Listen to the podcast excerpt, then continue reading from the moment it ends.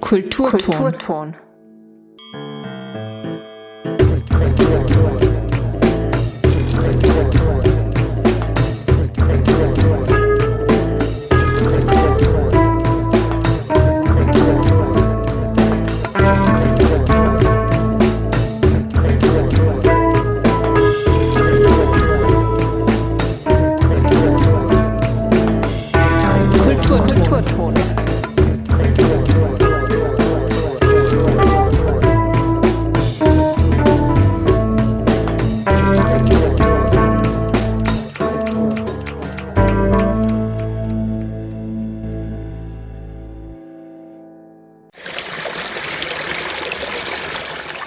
Stimme der Natur mit Tirols Umweltanwalt Johannes Kostenzer.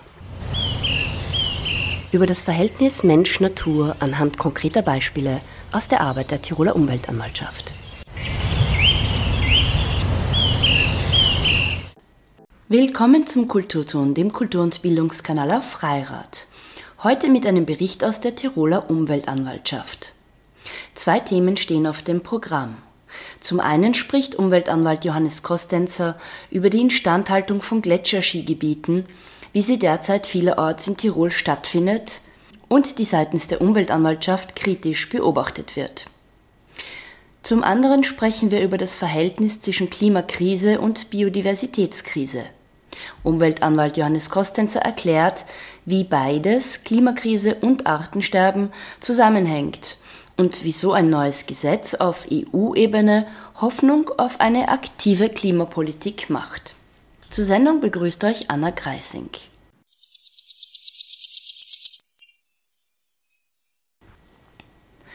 Wer derzeit in Tirol in Gletscherskigebieten im Hochgebirge unterwegs ist, dem kann es passieren, dass er statt Gämsen und Murmeltieren umherfahrenden lauten Baggern begegnet.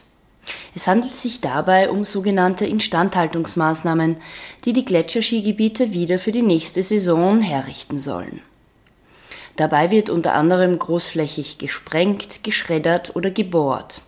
Und das alles in hochalpinen Gebieten, die laut Naturschutzverordnung höchste Schutzwürdigkeit verdienen und in denen hochspezialisierte, sensible Tier- und Pflanzenarten leben. Die Tiroler Umweltanwaltschaft hat vor ein paar Jahren einen Kriterienkatalog erstellt, der die Betreiber dabei unterstützen soll, den Schaden am Gletscher durch diese Instandhaltungsarbeiten möglichst zu begrenzen. Mehr dazu von Umweltanwalt Johannes Kostenzer. Bei uns in der Tiroler Umweltanwaltschaft laufen die Telefone heiß. Eine Reihe von Menschen hat sich an uns in den letzten Tagen und Wochen gewandt, weil auf den Gletschern Bagger auffahren. Und zwar am Stubaier Gletscher, am Ötztaler Gletscher, am Bitztaler Gletscher. Alles Gletscher, wo Gletscherskigebiete bestehen und wo jetzt diese wenigen Wochen, wo es warm ist, wo äh, kein Schnee in diesen hohen Lagen liegt, Baumaßnahmen getroffen werden, um diese Gletscherskigebiete für die nächste Saison wieder zum Skifahren vorzubereiten. Wenn man sich diese Baumaßnahmen anschaut, und es gibt ja Skigebiete, die das sogar über die Webcam ermöglichen, muss man gar nicht hinauffahren oder hinaufgehen, dann traut man seinen Augen nicht, weil da massiv großes Gerät aufgefahren wird. 10, 20 Bagger und LKWs fahren da im Gletschervorfeld herum, im Bereich äh, dieses gerade ausgearbeiteten äh, Bereich, äh, Gebiets, wo, wo sich das Eis zurückgezogen hat, teilweise sogar im Eis selbst, weil Steinrippen, Felsrippen, äh, Mulden und äh, große Findling im Weg sind, sozusagen, um im Herbst wieder für die Skifahrer da einen unter Anführungszeichen ungetrübten Skibetrieb zu ermöglichen. Da wird gesprengt, da wird geschreddert, da wird gebohrt, abgetragen und aufgeschüttet. Alles in einem Bereich, der eigentlich, wenn man das Naturschutzgesetz anschaut, höchste Schutzwürdigkeit aufweist bei uns in Tirol, der massiv in Bedrängnis ist und wir wissen aus zahlreichen Studien, dass in Tirol die Gletscher bis in 20, 30 Jahren Geschichte sein werden. Das heißt, bis auf kleine Eisflecken werden im Jahr 2060 in Tirol keine Gletscher mehr vorhanden sein. Der Umgang mit diesen Gletscherskigebieten ist etwas, wo wir von Umweltanwaltschaft natürlich auch nicht unsere Freude haben, wo wir teilweise aber die Hände gebunden haben, weil wir keine Beschwerdemöglichkeiten aus rechtlicher Sicht haben. Wo wir eingreifen können, versuchen wir Lösungen äh, herbeizuführen, die möglichst wenig Schaden an der Natur anrichten. Man muss sich das so vorstellen, diese Gletschervorfelder, da ist das Eis hat sich zurückgezogen. Das heißt, da, das sieht für den Laien aus wie eine Steinwüste. In Wirklichkeit ist es der Beginn einer sehr spektakulären Evolution von Vegetation, eines Entwicklungsprozesses, der für eine Reihe von hochspezialisierten Pflanzen, aber auch Tierarten essentiell ist. Das ist ein Raum, oft über 3000 Meter Seehöhe gelegen, den es nur ganz selten gibt und der hochspezialisierte Arten beherbergt. Das betrifft übrigens auch diese Gletscherbäche, die aus dem Gletschertor, also aus dem, wo, wo der Gletscher das Wasser freigibt, äh, herausrinnen. Diese äh, Gletscherbäche sind im unmittelbaren Anschluss an das Eis, nur bis wenige hundert Meter, wo dann die ersten äh, Quellbäche dazu oder Quellwässer dazu äh, münden, sind die Lebensraum für hochseltene und spezialisierte Tierarten. Und aus diesem Grund muss man natürlich besonders sorgfältig mit solchen Lebensräumen umgehen und differenzieren, ist das jetzt tatsächlich nur unter Anführungszeichen ein übrig oder zur Seite geschobener Schotterhaufen oder ist das schon ein hochspezialisierter Lebensraum?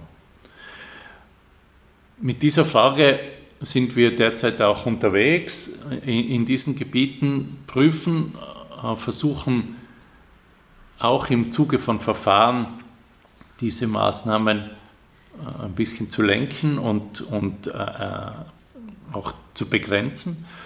Und wir verstehen auch, dass wenn wir schon diese Gletscherskigebiete haben, das sind bestehende Skigebiete, die sind genehmigt, die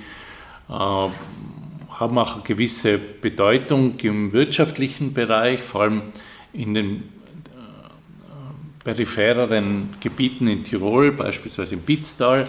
Äh, äh da gibt es kaum eine andere Einnahmenquelle als diesen Wintersport für zahlreiche Unternehmen und, und bis zum Bäcker hin.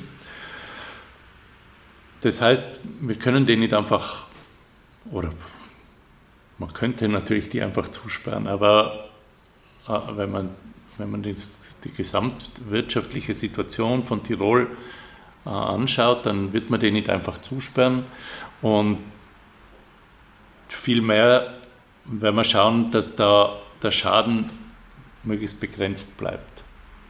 So sehe ich auch unsere Aufgabe. Wie könnte man diesen Schaden eher begrenzen? Also was, was ist das Anliegen der Tiroler Umweltanwaltschaft? Inwiefern könnte man zum Beispiel äh, das ein bisschen regulieren, wie diese Maßnahmen gestaltet sind? Du sagst, es gibt überhaupt keine Möglichkeit einzugreifen, aber mir erschließt sich das nie, weil wenn es ein, ein wir wissen, der hochalpine Raum in Tirol ist geschützt, geschützt laut Naturschutzverordnung, wieso ist es dann möglich, eben, dass solche Eingriffe stattfinden? Also das ähm, muss ich jetzt ein bisschen korrigieren. Es gibt schon Möglichkeiten einzugreifen. Es gibt auch Möglichkeiten zu lenken. Das findet in einem Verfahren statt. Ähm, ähm, das Verfahren läuft üblicherweise bei der Bezirkshauptmannschaft. Da wird das beantragt von den Skigebietsbetreibern und wird dann von Sachverständigen geprüft und wir können uns da auch einbringen als Umweltanwaltschaft. Wir haben da vor drei, vier Jahren einen Kriterienkatalog erstellt, wie aus unserer Sicht mit solchen Räumen in Gletscherskigebieten umgegangen werden sollte. Und da haben sich ein paar Bereiche herauskristallisiert, wo wir sagen, da sehen wir einfach ein No-Go. Das betrifft beispielsweise natürlich fließende Gewässer in den Bereichen. Die dürfen aus unserer Sicht nicht angegriffen werden. Weder umgeleitet noch irgendwie verbaut, noch sonst irgendwas. Das sind hochsensible Gewässerabschnitte, die brauchen Ruhe. Der zweite solche Lebensraum, auf den wir sehr schauen, das sind diese schon von Lebensformen, also Tieren und Pflanzen, eroberte Gletschervorfelder, also Bereiche, wo schon eine erste Erdbodenbildung äh, stattfindet und wo sich bereits verschiedene spezialisierte Arten angesiedelt haben.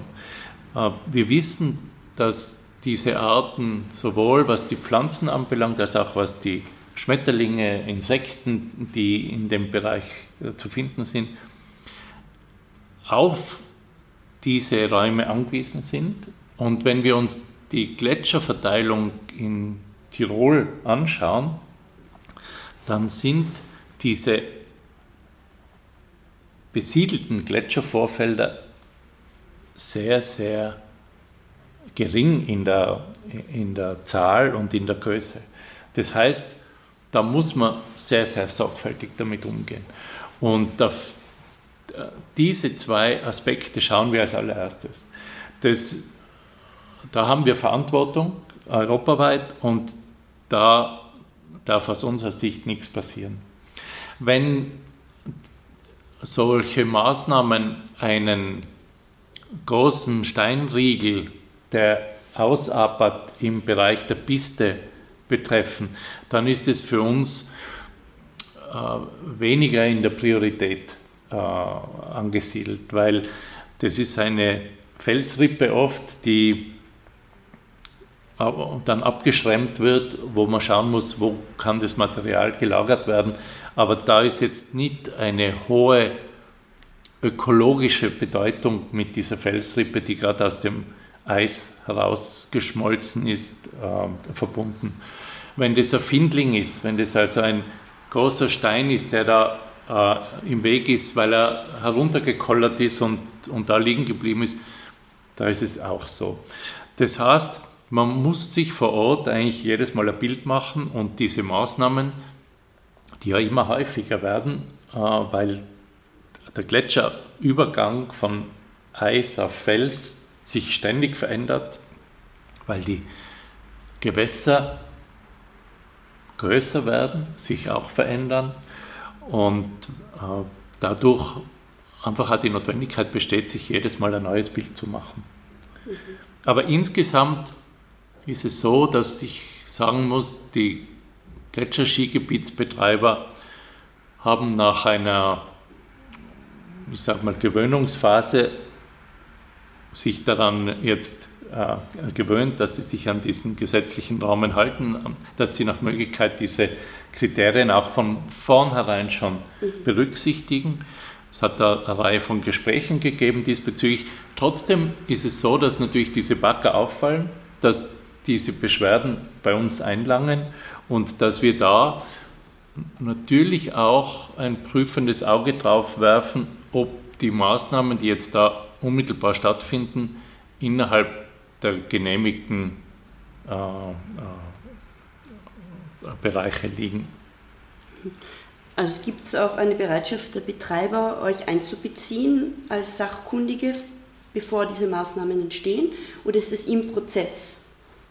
Also wir haben mit allen Gletscherskigebietsbetreibern diesbezüglich Gespräche geführt und ähm, vermittelt, warum es uns für welche Lebensräume wichtig ist, dass da besonders sorgfältig umgegangen wird.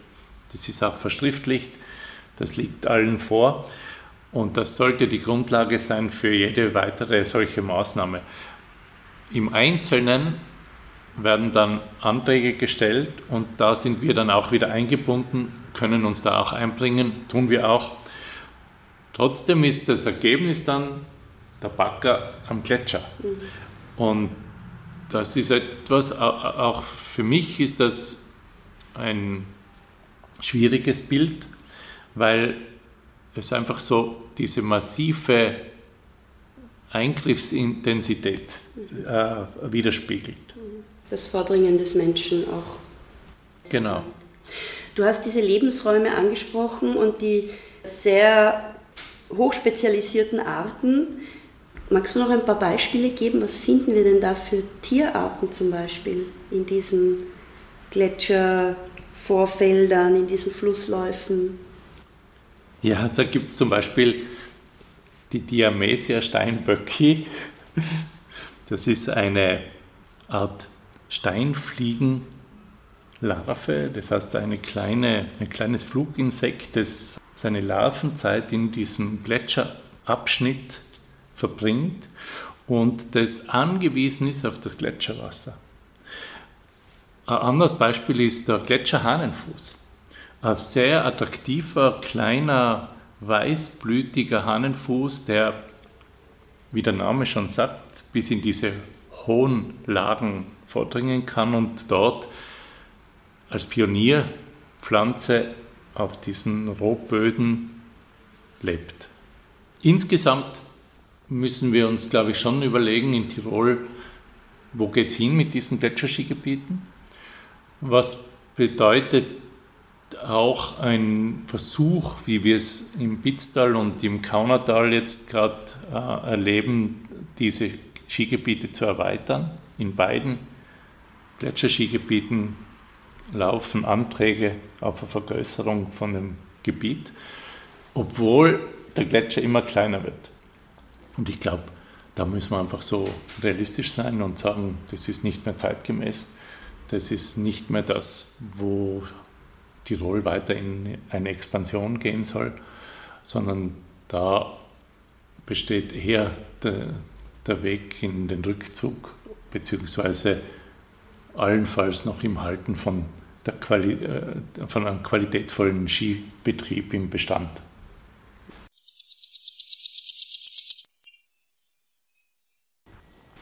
Dass der Planet Erde von einer ernsten Klimakrise bedroht ist, erkennt heute jeder. Oder sagen wir fast jeder.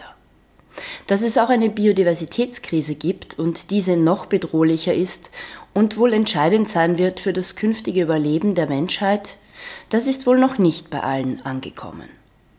Doch das vor kurzem auf EU-Ebene im Rahmen des European Green Deal beschlossene Nature Restoration Law gibt Anlass zur Hoffnung, dass bald weitgreifende Maßnahmen getroffen werden, um dem Biodiversitätsverlust entschlossen entgegenzuwirken. Es vergeht eigentlich kein Tag, an dem nicht in den Medien von der Klimakrise, von einer Klimakatastrophe die Rede ist. Äh, wir spüren es an allen Ecken und Enden, nicht nur, dass es Hitzephasen gibt, äh, wo alle stöhnen, äh, wo es in der Stadt unerträglich heiß wird, dass es plötzliche heftige Unwetter gibt, die an einem lokalen Ort, wie zuletzt in Südtirol im Pustertal, unglaubliche Mengen an Wasser vom Himmel äh, regnen lassen und zehn Kilometer weiter regnet es kaum. Äh, das heißt, wir, wir spüren in so vielerlei Hinsicht diese Klimaerwärmung und die damit verbundenen äh, Auswirkungen für uns Menschen.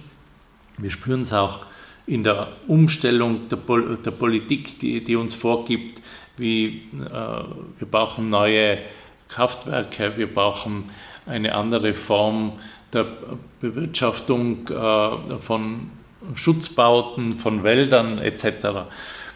Und gleichzeitig hören wir immer wieder von der Biodiversitätskrise, von dem Rückgang der Artenvielfalt, äh, von dem Verlorengehen oder Aussterben von zahlreichen Insektenarten, oft durch die Landwirtschaft,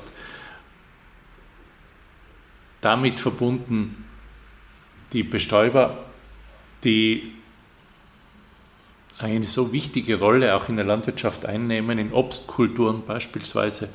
Und immer wieder kommen wir an diesen Punkt, wo Maßnahmen als Ausweg aus der Klimakrise angeführt werden oder die Klimakrise als Argument angeführt wird, um weitere Eingriffe in den Lebensraum zu rechtfertigen.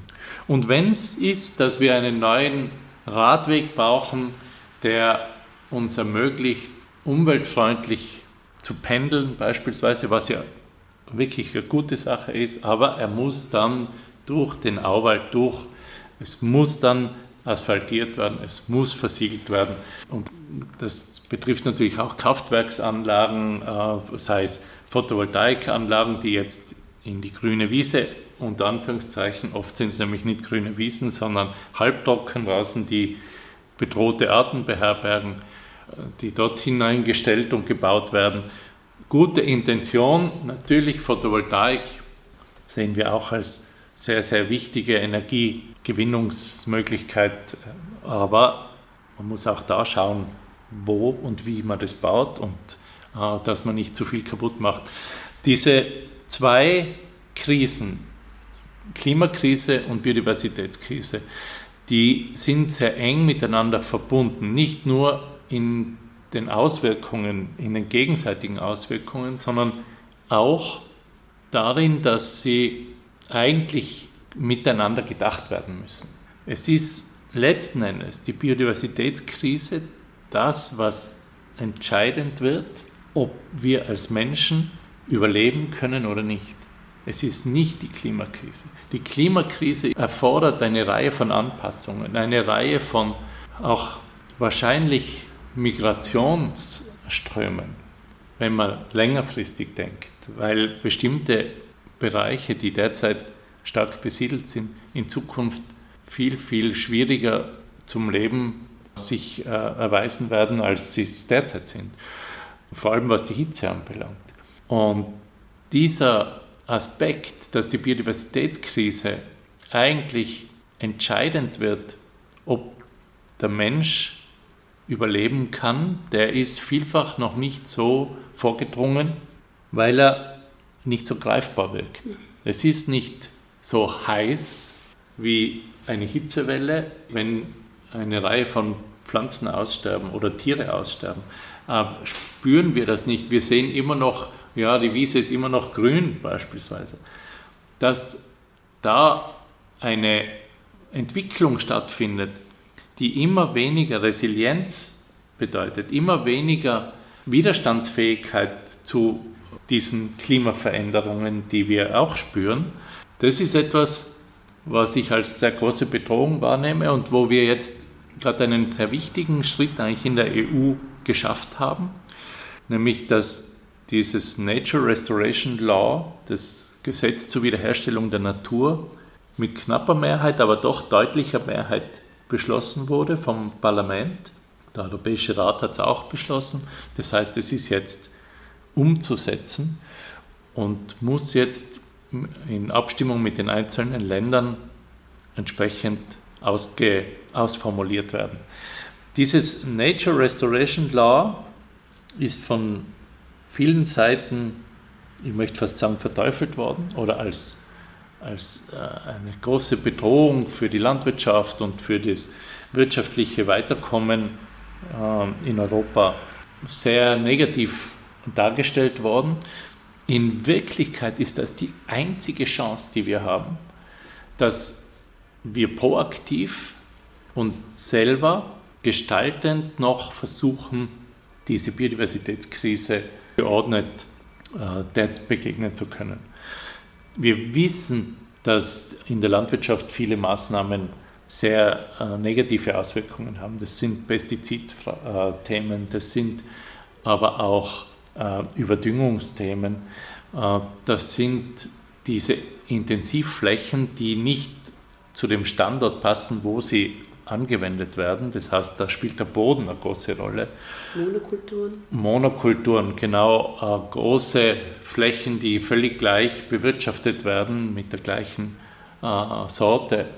Und da setzt dieses Nature Restoration Law an und sagt, man muss da diverser werden, man muss Flächen frei halten, man muss Flächen wieder in eine naturnähere Bewirtschaftungsform bringen. Man muss Moore renaturieren, äh, wieder vernässen, weil sie so wichtige CO2-Fallen auch sind. Man muss die Wälder wieder in eine höhere Naturnähe bringen, weil sie dann weniger windanfällig sind, aber stärker das äh, Regenwasser im Boden halten können äh, und, und vieles anderes mehr. Das heißt, eigentlich ist das Nature Restoration Law eine sehr weitsichtige, kluge Vorgabe, die im Rahmen des European Green Deal äh, umgesetzt wird und wo auf einem politischen Altar jetzt eigentlich die Zukunft von, äh, von unseren Kindern und Kindeskindern aufs Spiel gesetzt wird, weil es politisch opportun erscheint, dass da äh, gewisse Lobbys bedient werden. Ich sage es jetzt mal so, äh, das betrifft vor allem die Landwirtschaftslobby, die natürlich in vielen, in vieler Art und Weise verstrickt ist mit der Düngemittelindustrie, mit den Formen einer industriellen Landwirtschaft, auch eines, äh,